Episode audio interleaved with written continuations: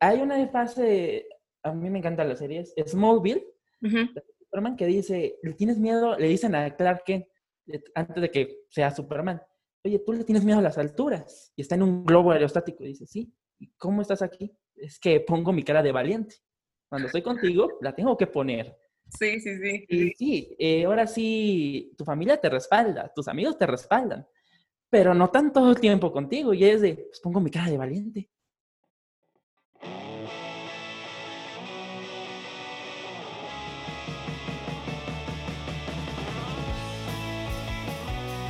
Soy Cecilia MP y esto es Amadrazos el podcast donde entrevistaré a diversos profesionistas para que te cuenten todas esas realidades que tuvieron que aprender a madrazos durante su vida laboral. Esas realidades que no te enseñan en la escuela y que en definitiva pueden llegar a ser tus realidades. ¿Estás listo? Comencemos.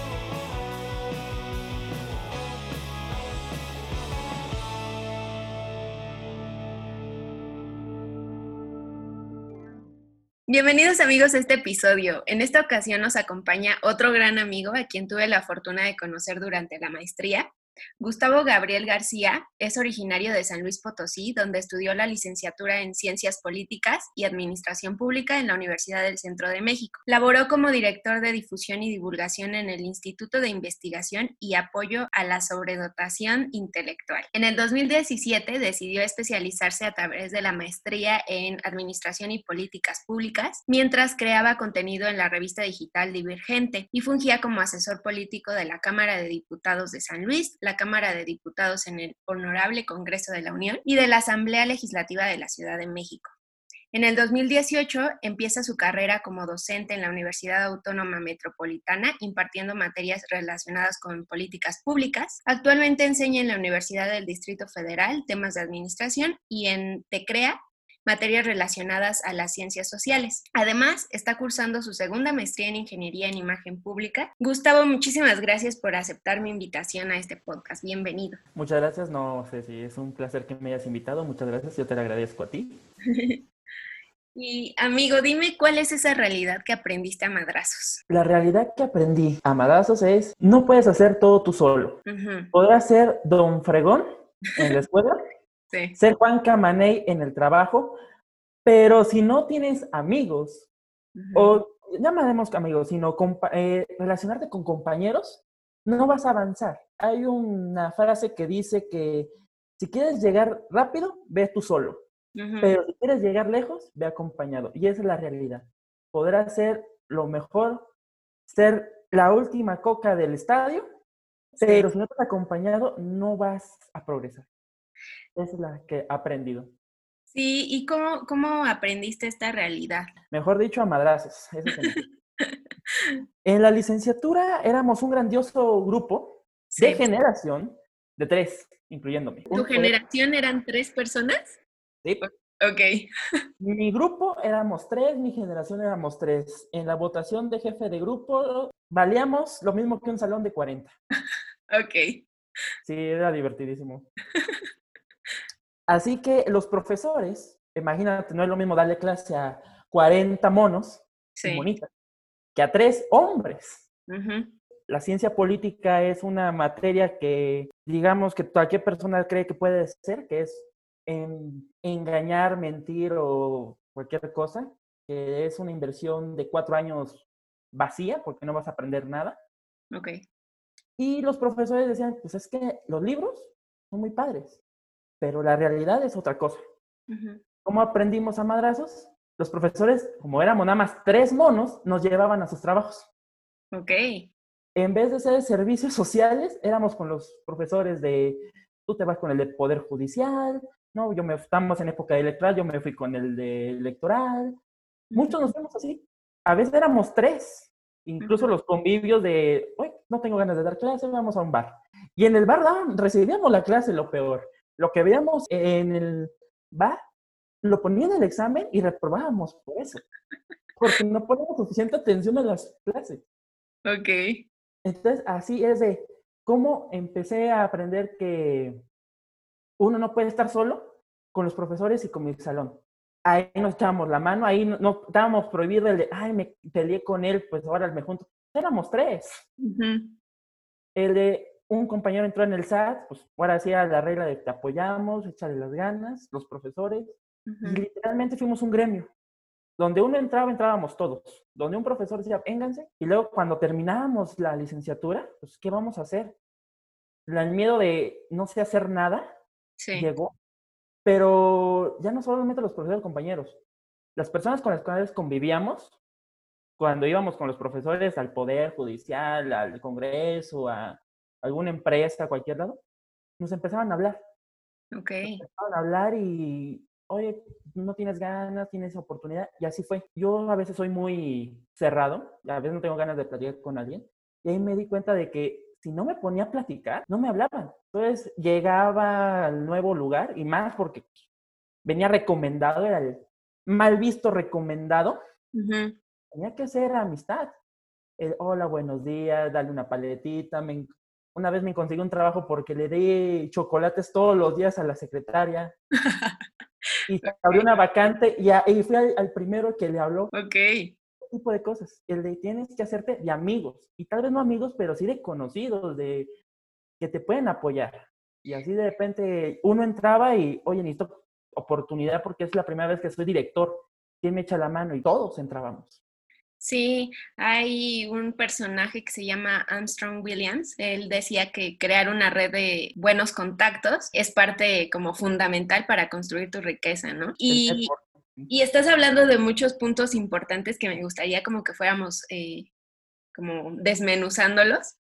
Por ejemplo, esta idea de, de, de aventarte a hacer las cosas, de no tener vergüenza a el que dirán y porque, por ejemplo, en el caso de, la secretaria que le ibas a dejar chocolates, ¿no? A lo mejor ella pudo haber malinterpretado estos regalos, pero tú sabías que, o sea, había una intención más allá de, de pues, ligártela o cualquier cosa que ella pudiera pensar. Eh, y al final, o sea, te quitaste como ese, esa, como ese estereotipo de lo que ella pudiera pensar y lo hiciste, ¿no? Con, con esa intención de chicle y pega y alguna vez me, me, me, llama para algún puesto, ¿no? Sí, efectivamente, el miedo, nunca lo había pensado así, más porque, el... no, más respeto a doña Rosita, era un amor de persona. es como la eterna tía, la eterna abuelita que tienes en el trabajo, que te apapacha. Ok, ok. Eh, pero tienes razón, en las oficinas el niño, la señora o la chava que vende las golosinas, clásico, a veces yo era el que lo cuidaba porque ya me sabía los gustos de todos. Era así de, no, pues esto, y luego, pues así. El tener, dejar de tener miedo de molestar a los demás. ay, es que se ve ocupado, no, es que, no, no, no, iba ahí, oye, disculpe, sé que está ocupado, gusta algo rápido. Y empiezas a, como los caballos, ya ves que los caballos en los carretoneros les ponen los visores para que no se desvíen. Pues el simple hecho de ir y verte que todos los días pasas y luego yo soy a, siempre les daba mucha gracia que siempre parecía corriendo. Ok. Era el BMI, el BMI Trail, pero el Express. Yo aparecía corriendo y empiezan a ver de, ah, pues entra en mi campo de visión y entra y entra y entra y de repente ya eres parte del mobiliario. Ok. pero el mobiliario de equipo no tiene voz. Sí. Entonces ya dejé de, ¿no me ves? Ah, ah ya me viste. Y con el simple de interacción, buenos días, oye, esto, aquello, empiezas a tener voz y empiezas, ahora sí, a tener amigos de una forma muy extraña, sí. con dulce. Sí, sí, sí. Pero ya te hablan. Y luego de, oye, ¿por qué estás aquí? ¿Tú qué sabes hacer? Y así te entra pero fue gracias a perder la vergüenza, como tú dices. Sí, creo que también tiene que ser sutil, como tú dices, ¿no? Al principio pues vas de poco en poco y, siendo mobiliario hasta que te conviertes en, esta persona que pasa todos los días y ya, ya se pregunta, ¿no? La persona, el qué haces aquí, el, el quién eres, ¿no?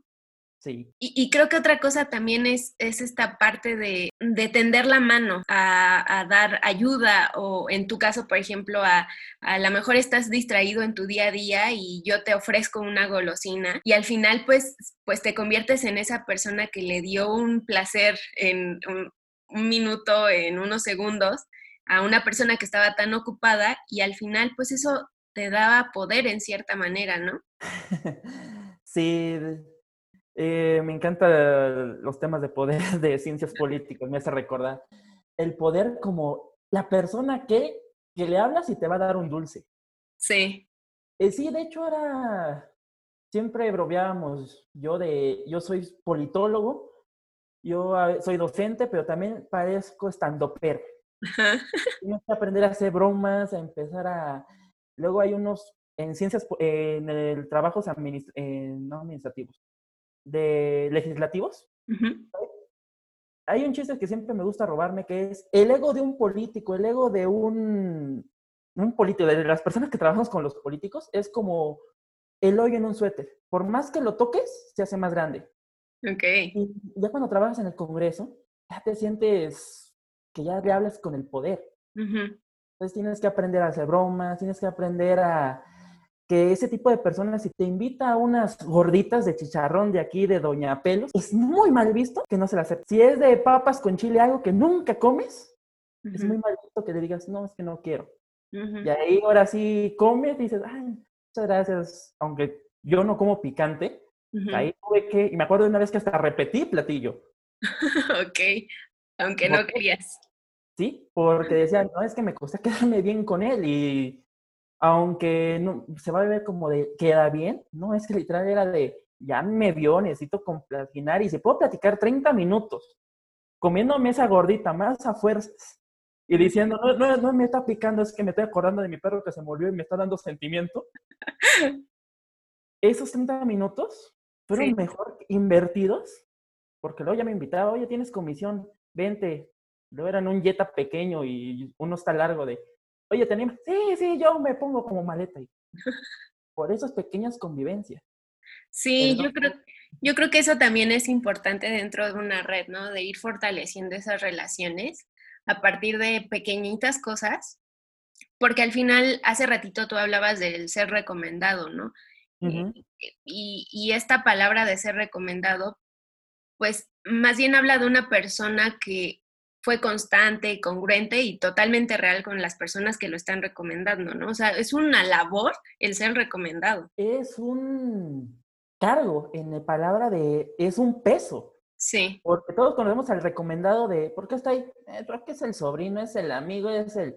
Y te cae gordo. Pero el simple hecho de ser recomendado es, alguien confió en mí, tengo que ponerme ahora sí la camiseta y ahora sí no solamente ganar mi trabajo, ganar hasta las amistades, porque tú pudiste trabajar, había gente que trabajaba en la administración pública 20 años y tú, mocoso con la boca todavía con leche, saliendo de la escuela, le vaya a, decir, no, es que no sabes hacer un organigrama. No.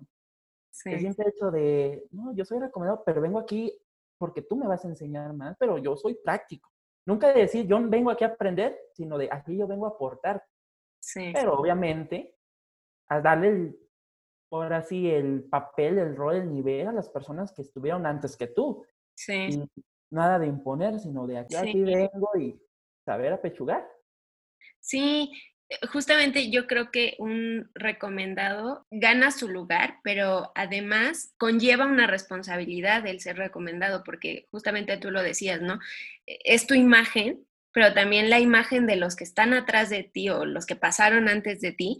Y todavía peor o mejor es la imagen de ese amigo, de ese conocido que te recomendó. Ya llevas como tres imágenes cargando que son importantes que las cuides. Sí, es un cargo, en todo, es una hermosa obligación. confío en mí y me estoy ganando el respeto de los demás, de los que están alrededor. Y luego como tratamos con personas, con terceros, pues también tengo que ganarme. Entonces, sí, literalmente eres la base de todo el prestigio, todas esas personas. Sí, totalmente. Oye, ¿y tú cómo comienzas a desarrollar esta red de conocidos? Pues más obligado que de ganas, porque literal, el arquitecto qué hace, ¿no? Pues puede hacerte casas. Ah, pues, el doctor qué hace, ¿no? Pues te, cura. Ah, el politólogo qué hace. No, pues, ni idea. El simple hecho de que en tu carrera no sepan ni siquiera qué haces, eso, la obligación de, yo soy un politólogo y esto es lo que hacemos, somos los que metemos las manos para aconsejar al funcionario público, al servidor público, y no consejos que cualquier persona te puede dar, sino ya fundamentado. Y el simple hecho de tratar con otras personas te quita la idea de la escuela de, ah, pues mira, te voy a citar a Maquiavelo y Hobbes y Montesquieu te dice, cuando la persona ves que es como el video de YouTube que le aparece el circulito de que está cargando, sí. no, tengo que decirle, pues mira, la mayoría dicen que es esto, entonces, pues pues vamos a intentarle por aquí. Eso, quitarte el miedo, hacer eso, ah, no es que yo tengo una licenciatura en esto y los demás no saben. Ah, tengo que demostrar que tengo una licenciatura que es útil. Y el hablar de, oye, ¿tú qué haces? El simple hecho en las comidas de familiares. ¿Tú qué estudias? ¿Y eso para qué sirve? Ah, eso sirve. Tener que socializar, a bromear de ti mismo, de que no sabes ni siquiera tú qué haces y que en cuatro años más o menos aprendiste qué vas a hacer el resto de tu vida. Es eso, a velar más por lo humano que por el profesionista. Y ya, si el humano vale la pena, pues el profesionista te va a caer de, pocas perlas. O sea. Ok. Oye, ¿y cuál tú crees que es el primer paso para crear una red? Mm, el primer paso. No pensarle mucho y lanzarte. Lanzarte. Hay a mí me gustan las artes marciales y hay uno que te dice, en las peleas nunca es bueno, pero si ya estás ahí, tira el primer golpe. ¿Qué pasa? A mucha gente no le gusta tirar el primer golpe porque es que ¿qué va a pasar? Me va a, me va a rematar, ¿qué pasa? Quítate esos miedos, tú tira. Ya luego saldrá tu instinto y a ver qué pasa. El, no, es que voy a hacer, voy a hablar con esas personas que están todas trajeadas y yo vengo en tenis, ¿qué van a pensar en mí? no, voy a hablarle a esa chica bonita que todos la están viendo, ¿qué va? ¿Yo qué soy? Voy a hacer un podcast, voy a quitarte el miedo. Y el qué dirán y es, ah, bueno, lo intenté, era la más bonita, me batió, pues sí, pues era la más bonita, pero estoy aventado. Me dijo que sí, órale. Sí, con la más bonita.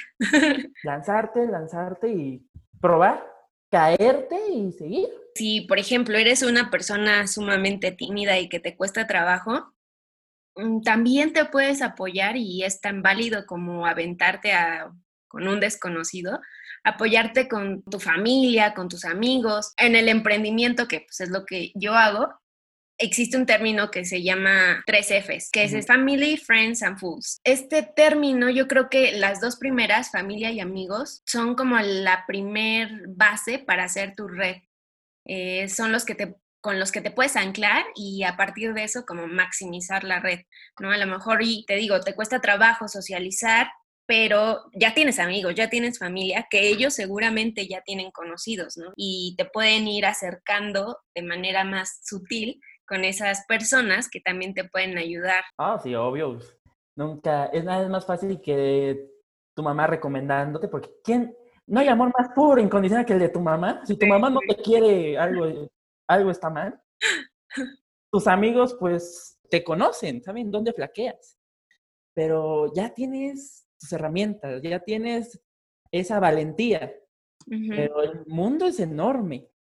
Hay una fase, a mí me encantan las series, Smallville, Superman que dice, ¿le tienes miedo? Le dicen a Clark Kent, antes de que sea Superman oye, tú le tienes miedo a las alturas. Y está en un globo aerostático. Y dice, sí, ¿y cómo estás aquí? Es que pongo mi cara de valiente. Cuando estoy contigo, la tengo que poner. Sí, sí, sí. Y sí, eh, ahora sí, tu familia te respalda, tus amigos te respaldan, pero no tanto el tiempo contigo. Y es de, pues pongo mi cara de valiente. Sí. Eso de, háblale como si fuera un amigo. Pon tu cara de valiente. Sí. Me gustó eso de las tres Fs. Sí, Oye, ¿tú, ¿tú cuál crees que es el lugar o el momento adecuado para conectar con alguien? ¿O crees que hay un momento adecuado? Conectar con alguien, no, pues. No, ahora sí que si yo tuviera esa receta, no, hombre. Ah, vendería un montón de libros y. No creo que haya un momento correcto. Y sin embargo, creo que todo el momento es correcto. Sí. Porque cuando hay una persona que está triste, es ¿Le hablo? Es que tal vez mi consejo está mal. No le tal vez ese momento necesite a alguien. Hay un libro que dice de cómo roba, roba como un artista, que dice, sé bueno con el mundo, el mundo es un pañuelo. sé, bueno con todo, el mundo es un pañuelo. Pues no hay un momento correcto. Es intenciones. Tal vez tú tengas la mejor intención y la persona no tenía su mejor día, pero pues, ni modo. Sí. Tal vez tú tenías un mal día, pero esa persona tenía uno peor. Poner tu cara de valiente, hacer sacar una risa. No hay un momento idóneo, pero tal vez todos los momentos sean esa posibilidad de atinarle y seguir o meter la pata y continuar con la vida. Sí, hasta yo creo que tecnológicamente tenemos muchos puntos a favor, ¿no? Eh, y ahora, por ejemplo, con la pandemia lo podemos observar más, ¿no? Ya estamos como más eh, receptivos, ya podemos, ya queremos como estar en contacto con personas que hace mucho tiempo no, no, con las que no hablábamos hace mucho tiempo. Creo que tienes toda la razón, o sea, no hay lugar, no hay momento, no hay forma ni presencial ni tecnológica, o sea, siempre es, es el momento adecuado para conectar con las personas. Sí, de hecho, hace poquito vi una frase que me dio enojo, que decía, si un amigo no te, te ha mandado un mensaje, te ha saludado en esta cuarentena, no es tu amigo. No es cierto, tal vez él está muy mal. ¿Por qué tú no lo hablas? Sí, sí, sí. Es de acércate, no tiene que ser por ningún pretexto, el simple hola, ¿qué onda? ¿Qué pasa?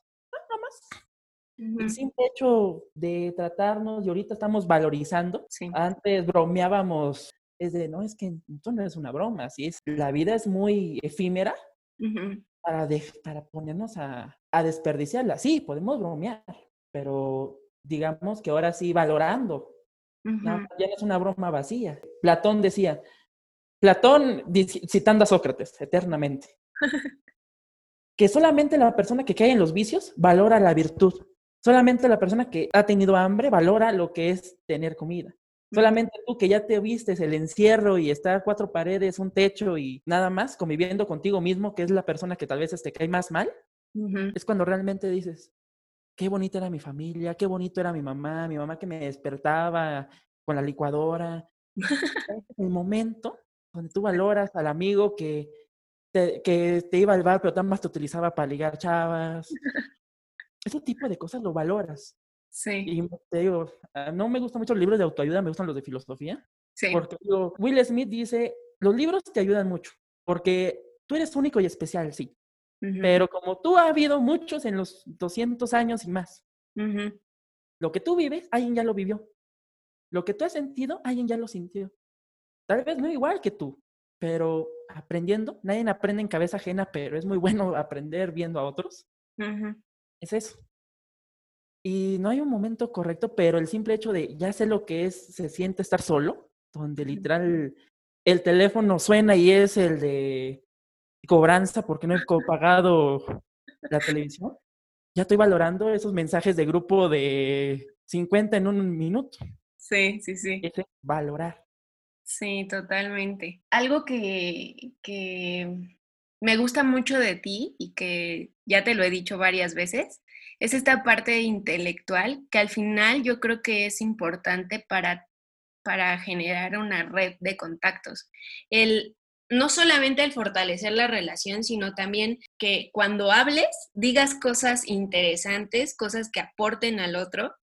Bueno, tú eres un experto en eso, yo por algo trabajaste en, en la eh, en el Instituto de Sobredotación, este, tú, tienes muy claro este aspecto del conocimiento y de que el conocimiento es poder y de que también puedes compartirlo con los demás. Y creo que eso es como una de las bases de, de las relaciones o de la red de contactos. ¿Tú qué opinas sobre eso? Ah, me estás poniendo en jaque con mis enlaces. es que bueno, el poder no es que sea bueno ni malo, sino todo lo contrario. Me encanta esta frase que no te dice nada y siempre la usamos para decir todo. Los de ciencia política decimos que hay un solo poder y que ese no se quita ni se, no mejor dicho, no se gana, ni se reparte, ni se regala, se arrebata. Cuando tú eres niño chiquito, no le dices a tu mamá, no, ya, no, ya, ya puedo ir al baño solito, yo ya. No, no, no, te pones berrinchudo y ya no, y le peleas. Pero hay una parte que me gusta mucho de la película de Robin Hood, de Russell Crowe, que dice, está Robin Hood hablándole al rey y dice, ¿qué quieres? ¿Que yo le dé un castillo a todo el mundo? No, danos poquito de poder y tú te haces tú te engrandeces más. Tú no solamente tendrías poder, tendrías el amor de alguien. Y aunque diga Maquiavelo de que es mejor ser temido y amado, pues la persona temida pues es recordada, pero no, no pasa, no trasciende.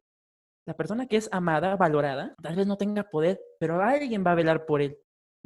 Yo no, no me siento cabeza del, de león, pero el simple hecho de tener a personas que yo puedo apoyarlos, me siente muy bien. ¿Por qué? Porque sigo con el ciclo de alguien me extendió la mano y yo puedo hacerlo ahora. Qué egoísta sería de no cerrar, no iniciar el ciclo maestro Uno debe de continuar y no por el simple hecho de tengo que ser bueno porque tengo que ser bueno, no, porque te nace. Por eso hacer amigos, hacer amigos, te abre el mundo laboralmente y en todos lados. Sí, sí, sí. Una red de contactos no solo sirve, como dices, en la parte profesional, también hasta en la parte social, ¿no? Te pueden presentar al que puede ser tu futura pareja o... Amor de tu vida. Exacto, o, o, a la que puede ser tu mejor o tu, eh, tu mejor amiga o tu mejor amigo.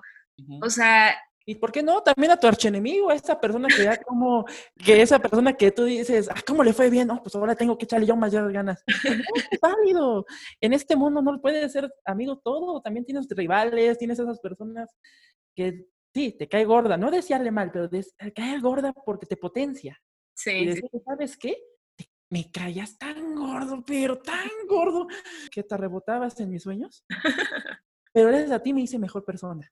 Sí. Sí, conocí a mejores personas. Y ahora sí, la indiferencia mata es lo peor, pero el simple hecho de que alguien te caiga gordo y te puede potenciar, para mí es lo mejor. Siempre que tú puedas hacer la mejor edición de ti misma, pues bienvenidas a esas personas que hasta te odien. Si no te odian, estás haciendo algo mal. Sí, si que no, no estoy impactando lo que debería de impactar. También, bienvenidos.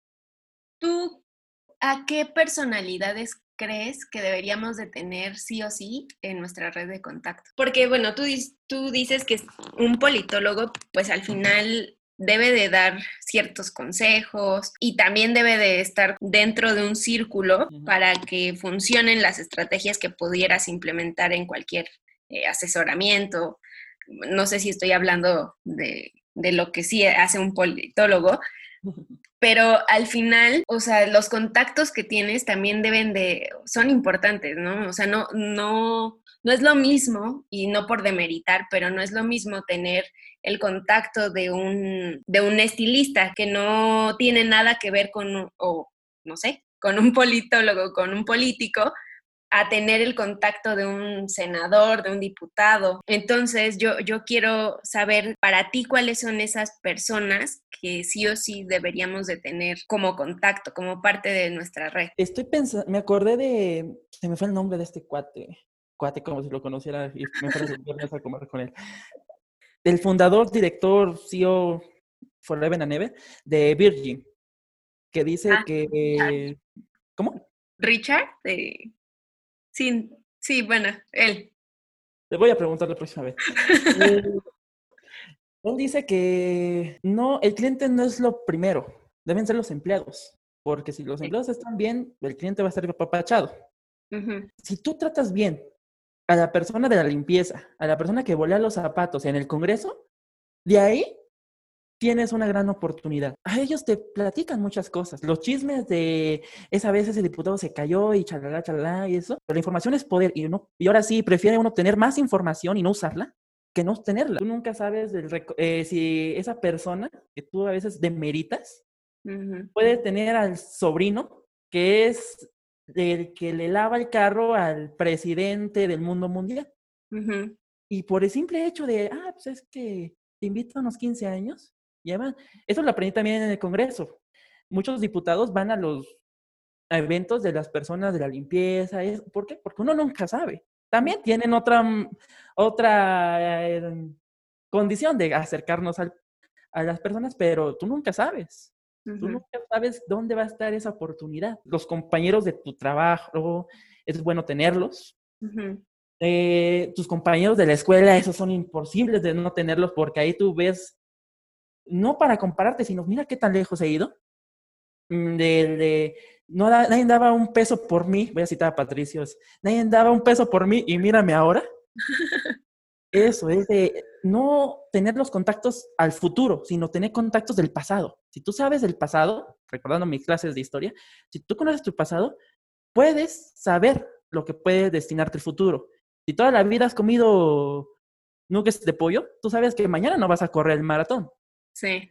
Sabes de dónde impartiste, tú sabes las cosas que sentiste en ese momento, buenas o malas, sabes lo que no quieres. Yo a mis alumnos les digo, ¿qué quieren de esta licenciatura? Siempre se quedan callados. Ven, es muy difícil, es la peor pregunta que le puedes hacer. ¿Qué quieres de la vida? Empecemos por lo básico. ¿Qué no quieres? Sí. Empezamos por qué no quieres. Y eso es cómo tratas a las personas, a la de la limpieza. La traté despóticamente. Ah, ¿eso es lo que quieres tú un día? Trátalo. El patrón, a mí un diputado, en menos de 10 segundos me mentó la madre de 40 formas distintas. No pude bajar la mirada, pero me acuerdo que dije, no, es el mejor maestro porque aquí dije, ¿esto quiero o no quiero? Y si te llevas bien con el de arriba, súper bien, pero el de abajo muchas veces es el que te enseña el de qué es lo que va a hacer el de arriba. Sí. Siempre va a haber alguien arriba de ti. Sí. Por más fregón que sea, siempre va a estar. Y si tú tienes una base de los de abajo, pues mínimo líder sindical te vuelves. Súper. Y por último, Gus, ¿qué consejo le darías a todas estas personas que nos están escuchando con respecto a eh, la red de contactos? La red de contactos, tengan amigos, sean hombres, mujeres. Nuestro círculo a veces cercano siempre son lo mismo. Y a veces nos cerramos a, a qué puede aportar, porque pues murosos nada más piensan en una cosa, en el, en el play. En el yo, no. O al revés, no, nada más voy a estar con mi círculo de intelectual de café filosófico porque los demás no entienden lo que es la vida. Date la oportunidad de salir de esa zona de confort, date la oportunidad de platicar de cosas que tú nunca pensaste. Date la oportunidad de ser otra vez aprendiz, porque nunca nos gusta ser el tonto. Pero cuando uno lo aprende, lo empieza a querer, a veces dejas de ser el profesionista todopoderoso para ser el la, la persona, el humano. Y no es el profesionista que me va a dar trabajo, sino esa persona con la cual yo quiero estar. Una frase que creo que, no sé si la leí, si no la leí, pues espero que suene bonita. Eh, un líder no es aquel que te manda, es esa persona con la cual tú quieres ir a donde tú no quisieras ir solo. Date la oportunidad a ser el ridículo. Date la oportunidad de ser el tonto. Soy el profesor, sí, pero también a veces soy estando pero. Y tenemos que perder a burlarte a ti mismo, a ser amigos, porque si no, no vas a avanzar. Nunca sabes quién te va a tender la mano, nunca sabes quién te va a poner el pie, pero el simple hecho de ser abierto, de siempre, pues no te diré que una sonrisa, porque también es imposible, pero no cerrarte a las personas. Empezar a hacer eso. Perder el miedo, el ego, dejarlo junto con tus miedos, el el sentirte que pues no importas tanto. No eres tan importante en el mundo como para no hablar con esas personas que tal vez mañana te den esa oportunidad. Me encantó esa frase.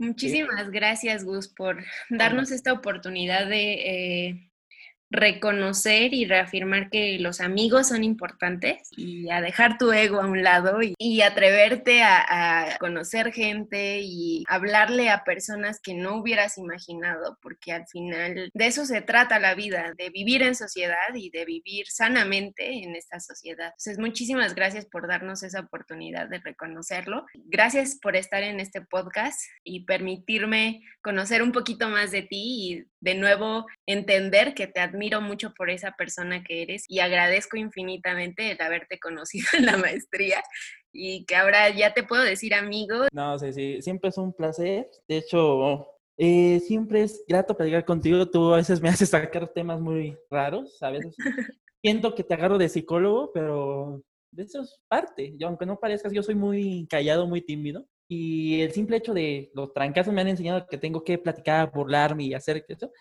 Y tú eres una de esas personas que podría ser muchas bromas malas, podrías a veces caerte más, pero tú siempre sonríes y siempre hace sentir a uno grato. Incluso a veces, más de una vez me he balconeado yo mismo. Y tú siempre estás ahí para saber eso mismo de mi ego no es tanto. Ya le dije tal vez la mayor vergüenza a esta persona y no pasó nada, sigo aquí. Tú al contrario siempre has sido una persona a la cual admiro, potencias a todas las personas, siempre haces mejor a todos. Y pues no, al contrario, yo te agradezco, espero que haya sido de utilidad. Ay, pues muchas gracias, Gus. A ti. Gracias infinitas por haber escuchado este nuevo episodio. Espero que lo hayas disfrutado tanto como nosotros cuando lo grabamos. Por ahora quiero invitarte a que me sigas en Instagram, estoy como arroba soycecimp. Ahí subo contenido de desarrollo humano, emprendimiento e imagen pública. Sin más y esperando nos escuchemos la próxima vez, adiós.